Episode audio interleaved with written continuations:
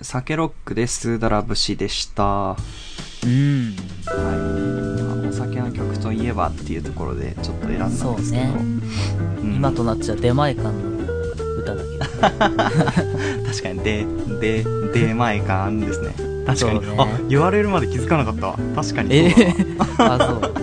あそうですね。そうねえ一回あれだよあの水曜日のダウンタウンの企画でうんうん。あのなんだっけな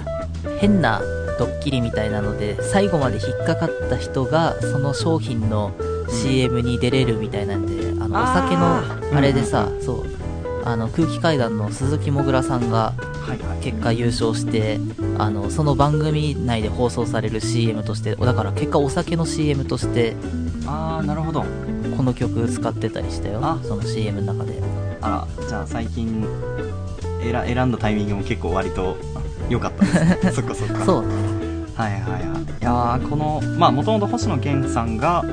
ーとソロになる前に組んでたインストバンドというか、うんで、僕知らなかったんですけど、このサケロックっていうのは、マーティン・デニーさんっていう歌手の方の曲名から取ってるみたいですね。へえピアニスト作曲家みたいですけど、なんで、サケロックって言葉が本当にあって、そこから引用してるみたいですね。そう。へあの、最近あの、あの結婚されたじゃないですか、星野源さん。まあ、最近っていうかえ、そ うそうねね、この前。うんで、えっ、と、僕の聴いてる松重豊さんの FM、えー横浜かなの深夜の音楽食堂って番組に星野源さんが来てたんですよ。で、うんあの、まあ、奥さんの話とか、その俳優業の話とか松重さんとしてたんですけど、松重さんは結構酒ロック好きみたいで、あの、復活しないのみたいなことをめっちゃ言ってたんですけど、へえそうあの星野さんはあんまり乗り気じゃなさそうな返事だったから多分当分はねソロ活動に集中されるのかなみたいなうん印象でしたねなんかそんなのもあってちょっと最近あの聞くことが多かったので選んでみましたへえそっか今となっちゃね確かに在日ファンクとかそうだそうだよねん、浜野さサんマケンさうんうん、ん、はいあ意外となるほどねあのそうですね各メンバーも今でも見る方が多いんで知っておくと楽しいかなと思いますね、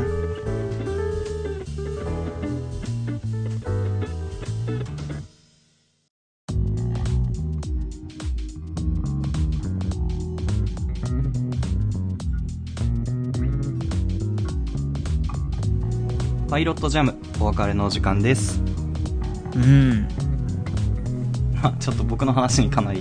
引っ張られちゃう部分はあるんですけど もしかしたらあの本当に悪気がない可能性もありましたよねその冒頭で話した飲食店のねなんかああ事件の方事件の方もなんか本人としてはもういけると思ってそうだやねったのかもしれないし、 意外と数百円持ってたんだからそう短絡的な犯罪 犯罪っていうか短絡的な行動の可能性もゼロではないなってちょっと話してて思いました ねうんそっかそうだよああいう人もね天然の人だったりするかもわかんないからねそうねまあ天然って言葉便利だよねなん かうんまあまあ悪い方で言えばみたいなことですからねそうそうう そうんそっかでもあれだね聞いてて思ったのはあの喫茶店のうんうんね、マスターにうんがうんねちょっと憧れるみたいなのってはいはいはいなんかいいよね昔から続いてるよねそういうのってなんかわかんないけどそうだねなんかそれこそあの先週広島くんが紹介してくれたさだまさしさんの曲とかでもそう、ねパンプキンこうパイとシナモンティーもまああれ立場が逆だけど逆だけど、うんうんうんまあでも舞台としてはねいいですよねなんかいやロマンチックだなとそうだよだから思うよね先週もそんな話したけどだからはいはい足立満館ですよ南ちゃんですよあーでも喫茶南風ですよね確かに確かにそう言われるとついつま合いますよね、ねうえ、ん、そうだよいや僕がもしその素敵な人を見つけちゃそのカフェとか喫茶店で見つけた時やっぱ通うと思いますもんねその、うん絶対仲良くならなくてもやっぱ見るためにというかねえその人と同じ空間にいるためにね足しげく通っちゃいそうだなっていうそうだよのはありますよね。うんねえやっぱクロスゲームのあのねバッティングセンターに併設してる あのとかねうんそうだそういうのは確かにこうどっかねこういいいつかやってみたいなみたいな、ね、そうなんか憧れのシチュエーションではあ わかるわかるそれってあの ちょっと行動力が溢れすぎてるだけで、うんそうだよ、ん話としてはすごい綺麗だよねうんうんうんあの現実ベースのエピソードでもうん島田紳介さんの奥さんってそそんなんじゃなかったかな確かあそうなもんだともとそうだあの実家が喫茶店でみたいなそのえ実家のお店を手伝ってる時ー、はいにはいはいこうはい紳介さんと会って結婚してみたいなやつじゃなかったかなえーあれ中島ラモさんもそんな感じな気がしてきたな今あれ違うかなお店に行って声かけるみたいなうんあそうだそうだ中島ラモさんは出会いがそうなんだあの大学サボって近くのはいはいはいはい喫茶店でこうねあー集まっててみたいな時にはそうだ奥さんと出会ってみたいなだから働いてたわけじゃねえのかなそうだなうんなるほどなるほどたまたま来てた時にみたいなことなのかな、うんうんなんかそんなんだった気がするよあとーかおしゃれだよねなんかねその出会い方うんなんかいいですよねそれは多分現代にもそれの憧れというかさなんとなく続いてると思っててうんうんうんそうだねそう今の漫画で「コーヒーを静かに」っていう漫画があるんだけどはいはい多分そのシチュエーションに憧れがあるからこそああいう作品があるんだと思うんだけどああそうなんだうんなんか高校生の主人公があー通い始めた喫茶店のあーあーうんうんこうマスターがえらい若くてうんはいはいはいはいまあでも年上なんだけどみたいなそう憧れでみたいな常連になってってみたいな話なんだけどはいはいはいああいいですねとかなんか自然と喫茶店のマスターってそういうさ、まあ、喫茶店ってそうそういねう感じに使われやすいよねうんまあロマンチックだあからっていうのもあるかもしれないけどそうだね確かに確かにあれ確ーか東京ブールとかもそうじゃんアンティークは喫茶店じゃないああそうねそうね確かに確かに落ち着きの場所というか安らげる場所みたいな認識がどっかであるんだろうね、うんうんうんうん僕らの中でねそうだよね確かにいやー僕大学生の時2年ぐらい喫茶店でバイトしてたんですけど、おうまあ、まさにそういうなんていうの個人経営の古い感じの喫茶店でさで確かにあの綺麗なお姉さんも何人かいてで常連さんだったんですけど、まあ、僕はその人と別にあの連絡交換したりとかなかったけどああのスタッフとして持っていく時その品物をやっぱりちょっとすごい意識したというか、あのーはいはいはいその人は例えばガムシロップなんかなんだっけなティーラテみたいなのを頼む人だったんだけどうんアイスティーラテ頼んだらガムシロップすぐ入れてその後もう必要ないっていうかいらないっていう感じの人だったんですよ、えだからその人が入れたらすぐそのまま持ってったりとかで向こうもなんかなんていうのそれが分かってるからこうー暗黙はいはいのはいはい了解のありがとうみたいなこの会釈というかなんかこうのわあのなんていうのアイスコーヒー頼まれたらこの人はガムシロップとミルクいらないんだよねみたいなブラックの人なんだよなって覚えといてブラックで出すと向こうがすごい喜んでくれるみたいなとかあってなんあかもうそれはんな絶対伊崎くんの方好きだ よそれその人いやでもそれはあのそのなんていうの顔を覚えてくると別に関係なくこの男の人でもおばさんでもやってたんだけどさ あそうなんかそういうのねいよそっちはいやそっちはいいよ まあ確かに広がらないからねそこからねねあでえも意味そないよそんのなんややってもやる側の楽しさみたいなのはちょっとあった気がする、うん、へーやる側もやっぱちょっと意識してる気がするよねうんあそういやーいいですねだからちょっとその空間はすごいいいシチュエーションだシチュねエいいいいシチュエーションだったと思う今思えばねうんいやー思いますよいやーなかなかねいいですよねカフェはねねやっぱ出会出会いやすいっていうのもあるのかもしれないねこうねそう出会い喫茶で すよ急に俗っぽくなっち ゃったなんかあの相席居酒屋みたいなことですよ ね要はねねえありますよねなんかありますよねうんそうか米田コーヒーに行きゃいいのかそうまあまあまあ、まあんまチェーン店なイメージじゃないよねそうそう、ね、ああいうのって個人経営店のお店だよねそうだよね大体そういうのはね、うん ねあんまそ の系列のお店行ってそういう出会いってあんまないと思うえそうだよねお父さんの店を手伝っててほしいよねそうだ ねだからあのなんかスターバックスとかそのキラキラしすぎちゃってああそういうんじゃないんだよそういうのゃじゃないのよねあのああもその喫茶店とかそういうコーヒーとかに興味はあるんだけどそのあんまりハキハキしてる感じとか、うんそっちにちょとっと嫌悪感を覚えててのルートでそっちの その古風な喫茶店に行って働いてほしいよね なんかそうねルスターートとバしてはねックスの店員はただバイトに過ぎないから別にそうなんだもようドラマがないからそこにそうそうそうそ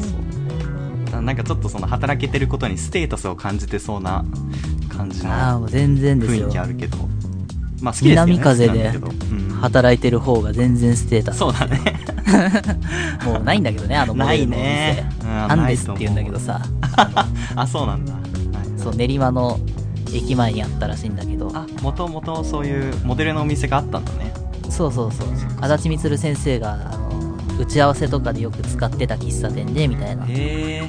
結構去年まであったんだよコロナ禍で潰れちゃったんだよあーせちがらいね なるほどそうアンデス行ってみようって行ってみたいなって思ってたんだけどはいはいはいそう潰れちゃってええー、って いやー行っとけよかったと思ってあら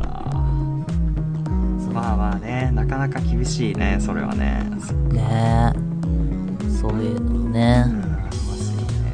漫画で言うとさうんえー、あたしんちは読んでますかいさきくん私んち読んでますよはいはいお新刊読みましたああなるほどそういうことです かああ追いかけてはいないですねはいしあ知ってはいますけどうあのあたしんちってさん2015年とかかなにはいはい一回完結してあ連載終わってそうなんだうそうで、えー去年一昨年ぐらいになんかどっかの雑誌の新連載として始まった新あたしんちみたいな、あ違えうー、あたしんちスーパーって今書いてある手元のあまあ、それの話がまとまったのか単行本が、えーこの2週間前ぐらいに出ましてへえあそうなんだそうこれを読んだんですけれどもはいはいどうでしたいやーこれね随分と作風が違ってる昔とあそうなの切り替わった感じでもう全然違うええ全然違うっていうかまあ、うん、読み味は全然違うよあ誰にフォーカスしてる感じなんですかおお母さんあえー、っとねうんいやそこはね意外とバランス取ってるなあのあー連載当時はうんそうだったじゃん最初お母さんの話でみたいそうなねそうねでも徐々にこうゆず彦とかね、みかんとかそうの話ゆずとかみかんとか、うんなんならお父さんの話とかも増えてってみたい、うんうでんそのそれぞれの学校だったりなんだったりのねコミュニティの話が増えてってみたいな連載終盤は意外と、うん私んちのお父さんのはいあの、はい友達と一緒に居酒屋に行ってその友達から俳句を聞かされるっていうパターンがすげえ多かったんだよあそうなん だええとかねまあだからそのいろんなこう広がってったやつが一回なしになってんのかなんかわかんないけどまあとりあえずあのまだバランスはまあ立ち花家だなうんうん今のところうんになってるんだねそうだけどうんあのその昔の連載の時ってまあ覚えてるかわかんないですけど単行本でいうと3ページの漫画なんで基本的にはうんうんうんそう3ページの短い話だったんだけどうん「えー、あたしんちスーパー」今やってるやつは2ページにもっと短くなってるああなるほどちょっと短いねうんだからいわゆるこう展開が意外と起こってないというかうんうん昔よりもうん簡潔な感じなんだほうそう結構すっきりした話でなんならほうあのめちゃくちゃ現代的なアイテムがすごい出てくるへえあまあ令和の私んちみたいなことなのかそうあそうそうそうーななんならコロナ禍とかも始まってるから、あね、ーなるほどなるほどそういうのもちゃんと反映されてるんだそうウへーバーイーツみたいなはい運はいはいは搬いイーツが始まったりですとか、まあまあそうねそうねそういうことだよね要はねそうなんなら旬の芸人さんとかへえそういうコラボ的なことコラボつかまああコラボっていうかそのギャグがああーなるほどなるほどそはいはいそうだから流行りものとしてはいはいこういうのがあるよねでみたいなねそうそうそうみたいなことだったりえー、みたいなって思ったんだけど、うんいざ昔の連載をちょっと読み返してみるとうん昔もパフィーとかそういうのはいはいはいはがい意外と出てきたりするからああまあじゃあそこは意外とか意外とかと思いつつもうんうんにしてもでも昔よりも圧倒的にその反映させてる量は多いと思うんだよはいはいはいはいその現代をねそうそうそうね私んちの連載の終盤っていうか厳密に言うと終盤からうんはいはいは2冊ぐらい前までかな、いまあ、の当時に要するにあの、えっと地震が起きて2011年、うんうんうんはいその後妙に地震の関連の話とかをすごい漫画に反映してた時期があったのようんうんであーなんか意外とそういう感じになったなみたいな風に思ってあーなるほどそうでもまあえー、とか2013年ぐらいに連載終わったのかななんか忘れちゃったなちょっと、まあ、そのの後意外とそこを、まあ、グラデーションで元に戻ってって終わってみたいな感じなんだけど最終回読みましたかその第1部というか昔のえー、っと最終巻ってことですよね要はスーパーになる前のそうそう最終あー回読んでどなういいう終わり方してるか読んでないえはどうだどうだったんですかそれはこれはでも衝撃の最終回ですよこの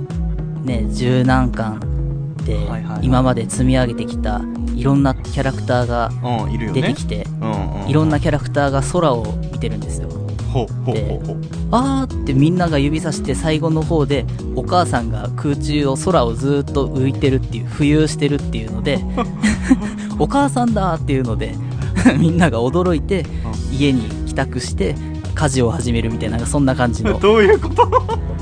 謎なんですよ俺にももうわからないんですよこれは変なワールド行っちゃったと思ってお さ母さんは概念だったのそのなん かいや実際にいる人物じゃなくていやいやちゃんと日常に戻ってくんだよ最後の最後まあまあまあわかんもうわかんないのこれが何のメッセージなのかどういうなん何のあれなのかがもシうュールだななるそほうど超シュールな最終回だったんです よとはいえただねバカにできないのはほう当時の最終巻でああ俺もう私んち史上一番好きな話があるのよはいはいはいはいはいっていうのもあの伊崎くんに聞きたい、はい私んちキャラの中で一番好きなのは誰ですかっていう話なんですよなるほどですねこれは個人差がありますけど多分、うん僕と広島君同じなんじゃないかな多分ゆずひこなんですよね結局はねああではなー違いいます惜しいですねあなるほどみかんですかゆずひこ関連の人ですけどはいはい僕は石田なんですよ あ石田は仲いいんですよ仲いいもんねそうね そそっかそっかう俺はてか、まあ、世間的にも石田評価ってのは意外と高いんですよああそうなんですねなるほどなるほどまあ石田のキャラクターってうんうんあのまあ私んち読者の中でもまあまああの登場しかの仕方がさ、うん最初変わってる子として出てきたでしょそうだねそうだねユニークな感じであうんそう最初は確かちょっとはぶられがちの子でみたいななんかなんかね犬みたいケンなっ名てい前つけられてたうそようねケンっていうあだ名名で呼ばれててみたいな、うんうんそうそうそうなんでって聞いたらあの給食でご飯食べる前に必ず匂いを嗅いでから食べるみたいなはあなるほど、えーみそうでそれでみたいなんだけど、えっと、ゆずひことかあと須藤ちゃんっていう友達が、うんうんそういうのを面白がって仲良くなってってみたいなで徐々にこあーう、はい石田っていうのはキャラクター的にはこう馴染んでいくんですよはいはいはいその周りのキャラクターと、うんうんうんマカロニをあのね箸に2つ刺してやればうんうん一気に5つ食べれる食べられるのだみたいな なんとかなのだみたいな口調だったんだけどさはいはいはいはいただ漫画の連載を追っていくとこの辺が徐々に変わっていくんですよキャラクター像としあてなのだをなんとかなのだみたいな口調でもなくなるしほうほうほうほうほうなんならあのゆずひことか藤野とか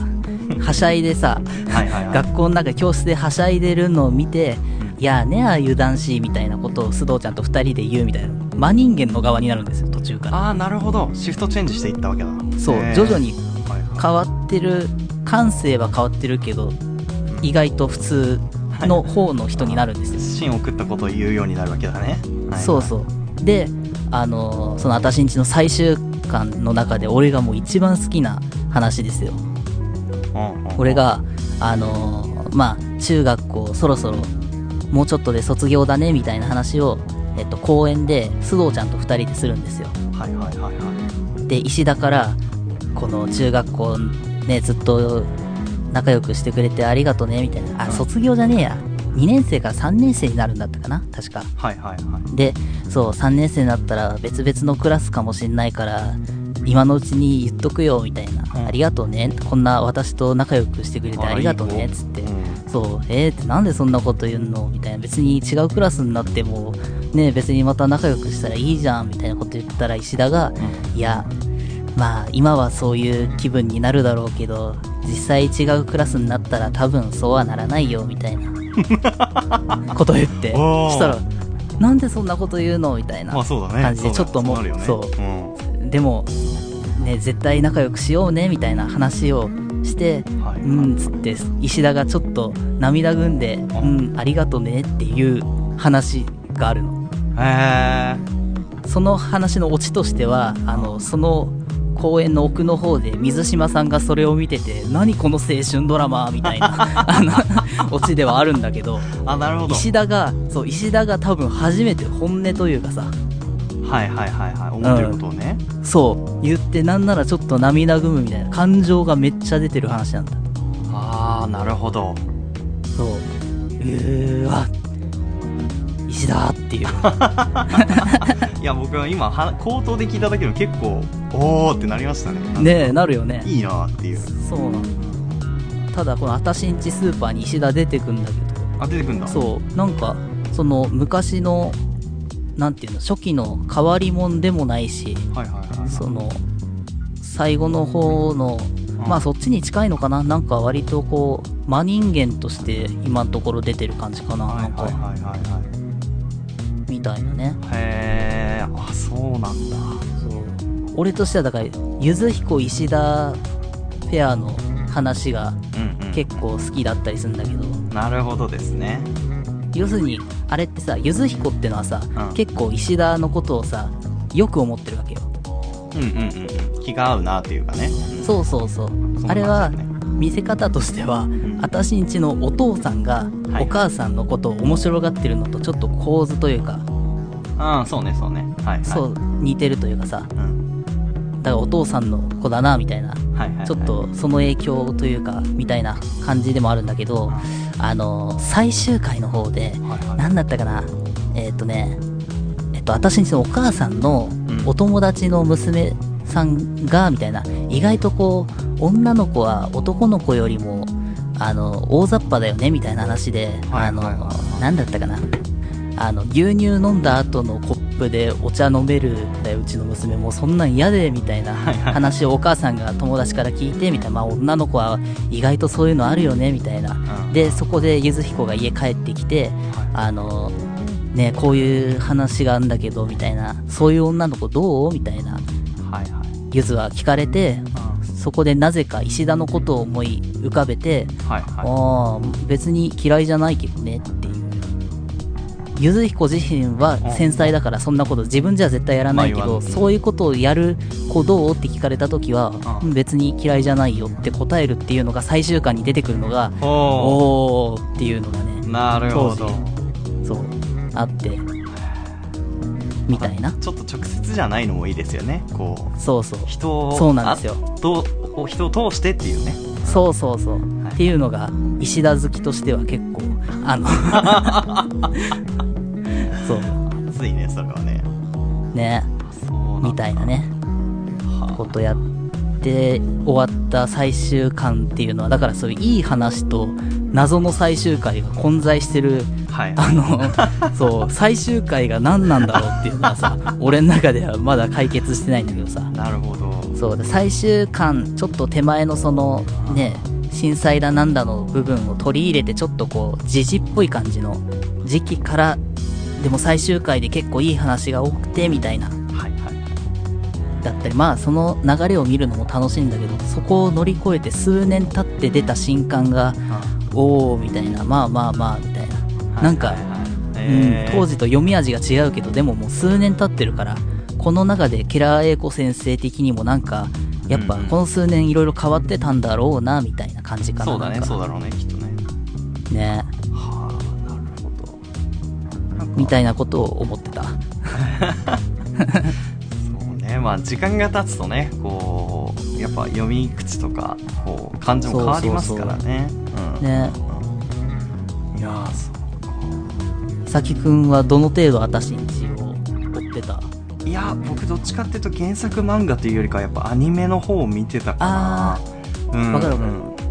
アニメでも今 YouTube で公式で出てんだよあそうなんだあ、うんじゃあちょっとなんなら追いかけられるねそう、へー俺みたいなやつがいるんだろうね石田まとめみたいなの公式が出してるか 重要あんなそれはらあるんだいや石田はいいですよあいやまあまあ石田さん割とそうねイメージはやっぱうんありますよあのみかんの吉岡君みたいな感じのあーそ うそうそうポジション的にはねそうねそうなあん愛くるしいキャラだよねうんそうなんだようんみたいな 私んちトークに花が咲きましたけどそう私んちの中でうん一番好きな話とかあるなんかこれ人に聞くと意外とあー名作って言われてるのが何個かあんだけどさあそれ俺はやっぱでも石田の回がすごい好きなんだよあーなるほどね僕今パッと思いつくのはあのゆずひこが小さい頃にお母さんに散髪される回なんですけど、あのあーあーあーお母さんがゆずひこの耳を切っちゃうんですよはいはいはいはでい多分それゆずひちっこがちゃい頃じゃないよあのあちっちゃい頃じゃなか髪った切りに行くのが嫌いだって話で床屋さんにあーなる行ってほどいつも変な髪型されるのが嫌でみたいなじはいはいはいゃあお母さん言う通り切ってねって言って言のって話切だっとても思らうったらってことだったのかそそううかで頭半分ばっさりいかれたやつでしょ そうそうそういや僕もあのー同じように母親に切ってもらってたんですけどある時そうだあーな小学校ぐらいまではであなんか同じようにゆずひこと同じように一回耳をちょっといかれたことがあってーえでも言ってもそんなめちゃくちゃ深くではなくてパツンぐらいだったんですけどー、はいはいはいでうわーってなって もう外で頼もうって思った時にこの話を見てゆずひこ友よって思った記憶があるんですよ ね我々は同志だと思ってそうそうそう気持ちわかるわみたいなそうそう、わかる俺か散髪じゃないけどうん、俺がすげえちっちゃい頃、うん多分3歳とか4歳とかの頃かな、はいあのうちの母親が俺の耳掃除をさあーしててさあのなんか光るこうはい綿棒というか、電子綿棒みたいなのあるじゃんあーこれで奥の方まで見えるみたいなやつでさ、はいはいあ奥の方までああとちょっとあとちょっとって潜ってって俺の耳血を出したっていう話があってやば俺が俺が耳から血をだらーっと流してるの見てそうで耳鼻科にしばし通ったっていう話があっていまだにうちの親はそれを結構トラウマというか、まあそうだろうねもうやりたくねえっていうそうまさかあんな風になると思わないからみたいな結構しんどいよね確かにねねうんわかるそのそう臓器系というかその 大事なものを傷つけられる話はやっぱ感情移入しやすいですよね体験があるとねねわかるわかるあのゆずひこがちっちゃい頃の話で言うと、うんうんミニカーみたいな車のおもちゃが欲しくってみたいな、んであの誕生日プレゼントかなんかで何でも買ってあげるよって言われてうん幼いゆずひこは好きな絶対これが欲しいっていうのがあったんだけど、うんそれがなんかね扉が開いたりとかうん中の人がちゃんとフィギュアみたいになってたりなんか結構クオリティの高いやつではいすごいこうなんていうの値段が張るシリーズだったんだよであーお母さん的にはうわ高いなこれと思って こっちのこれでいいんじゃないみたいな、んあの扉が開かなくてこうそういうデザインになってるだけでみたいなちょっとはいチャチいやつをさ、んほらこっちだってねかっこいいじゃんっつって、んうん無理やりそっちを買わせてゆずひこが「あー」っつってじゃあつってそれで買ってもらって、うんうんただ帰り道で実は欲しいのこっちじゃなかったでしょっていうのであーそっちも買ってんだけど実は買っちゃったよっつってはこのいいいシリーズのやつ買っちゃったって出したやつがあその色じゃないってい うのでゆずひこがあ全然喜ばないってえこれじゃないのみたいな欲しいなもうちょっとなんだけどなそうあーあれ俺もうだ苦しくなっちゃうんだ よそうね向こうがねいい良かれと思ってやってることがうまくいかなかった時のこの居心地の悪さっていうのはねありますよねそうなんですよいやちょっと見返そうかななんか今サイト調べたら過去の回とかも普通に上がっててそうそうそう読み物っていう名前で上がってるんでちょっと面白そうですねうんで漫画のやつだうんねそうそうきそっうそうまあでもとはいはいアニメ版もあるし YouTube でも見てみようかなねですねちょっとおすすめですよいやー私んちの多分一番名作と言われてるのはこれもゆずひこだけどさ、はいはいあの夜食の話ほうでほうほうあのなんか腹減ったなっつってキッチン行ってあの適当なパンとハムとチーズとんマヨネーズ持ってきてみたいな、はい自分の部屋で食べるってやつなんだけどこれがうまいんだよっつってさほうマヨネーズ敷いてチーズ乗せてハム乗せて食べるっていうのでふーっつってこれ夜食食べ終わってああうまかったっつって寝転がったらうブチューっつってえ背中一面にマヨネーズっていう あれっていうので